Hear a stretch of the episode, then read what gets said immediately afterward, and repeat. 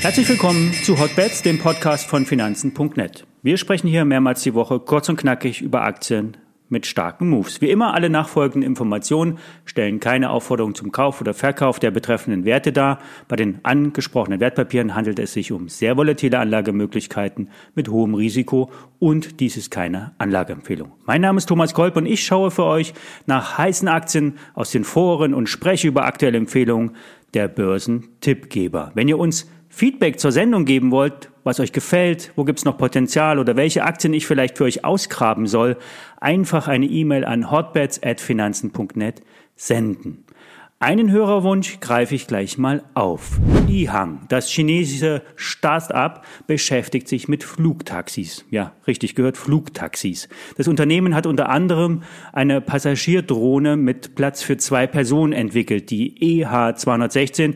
Die soll in Zukunft zum Beispiel für Sightseeing-Trips in der chinesischen Touristenregion Zuhang in der Provinz Guangdong eingesetzt werden. Im Laufe des Jahres 22 wird Ehang den Testbetrieb seines Flugtaxis in drei weiteren Ländern starten, in Spanien, Großbritannien und in Holland.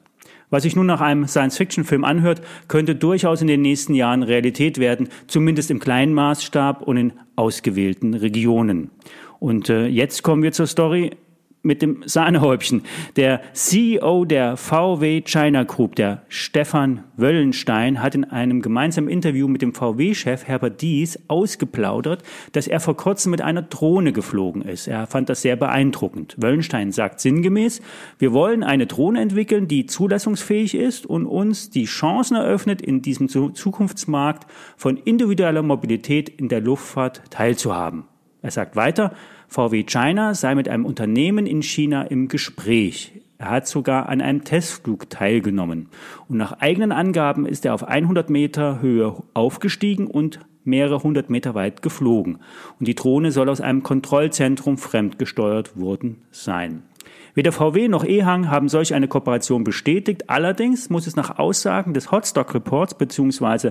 der Zeitschrift Der Aktionär höchstwahrscheinlich sein, dass VW mit Ehang spricht. Diese Story hat zu einem Kurssprung bei Ehang geführt. Das Startup ist jetzt mit 6 Milliarden Euro sehr hoch bewertet. Der Aktionär, Aktionär rät bei Kursschwäche erst zum Einstieg. Eine News gab es heute Morgen bei Wall Street Online. WO konnte Matthias Hach als neuen Vorstandsvorsitzenden gewinnen. Hach kommt von der Comdirect und war dort unter anderem für das Brokerage-Geschäft zuständig. Er hat vor allen Dingen ein Herz für das Trading-Geschäft und beste Kontakte zu den Produktanbietern. Hach hatte vor einigen Jahren auch V-Trade und Flatex mit aufgebaut. WO will nun verstärkt die Verzahnung zwischen den Portalen und dem Online-Brokerage voranbringen.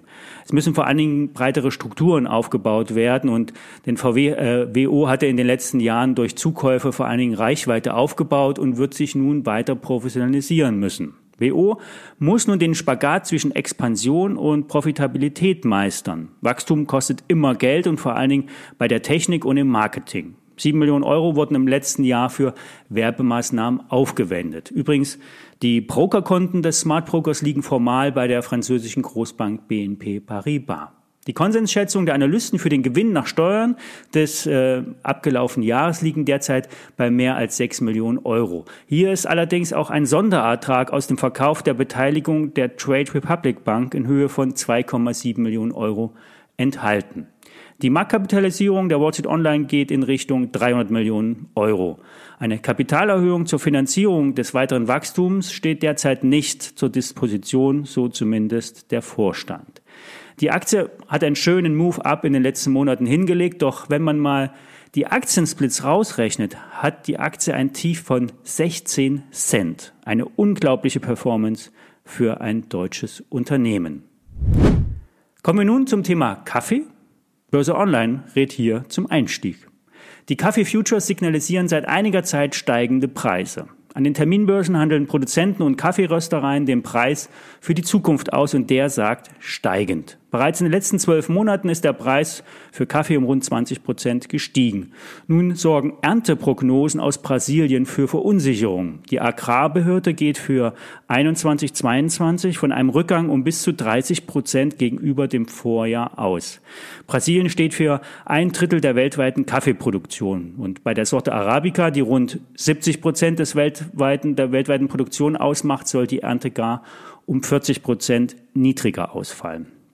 Auch das Wetter kündigt weniger Ertrag an. Im zweitwichtigsten Anbauland Vietnam war es zu trocken. Die Prognose geht von 16 Prozent weniger Ertrag aus. Wer auf steigende Kaffeepreise spekulieren möchte, kann das über ein 1 zu 1 Zertifikat machen oder sogar ein Hebeprodukt kaufen. So sagen es die Experten von Börse Online. Das war's für diese Woche.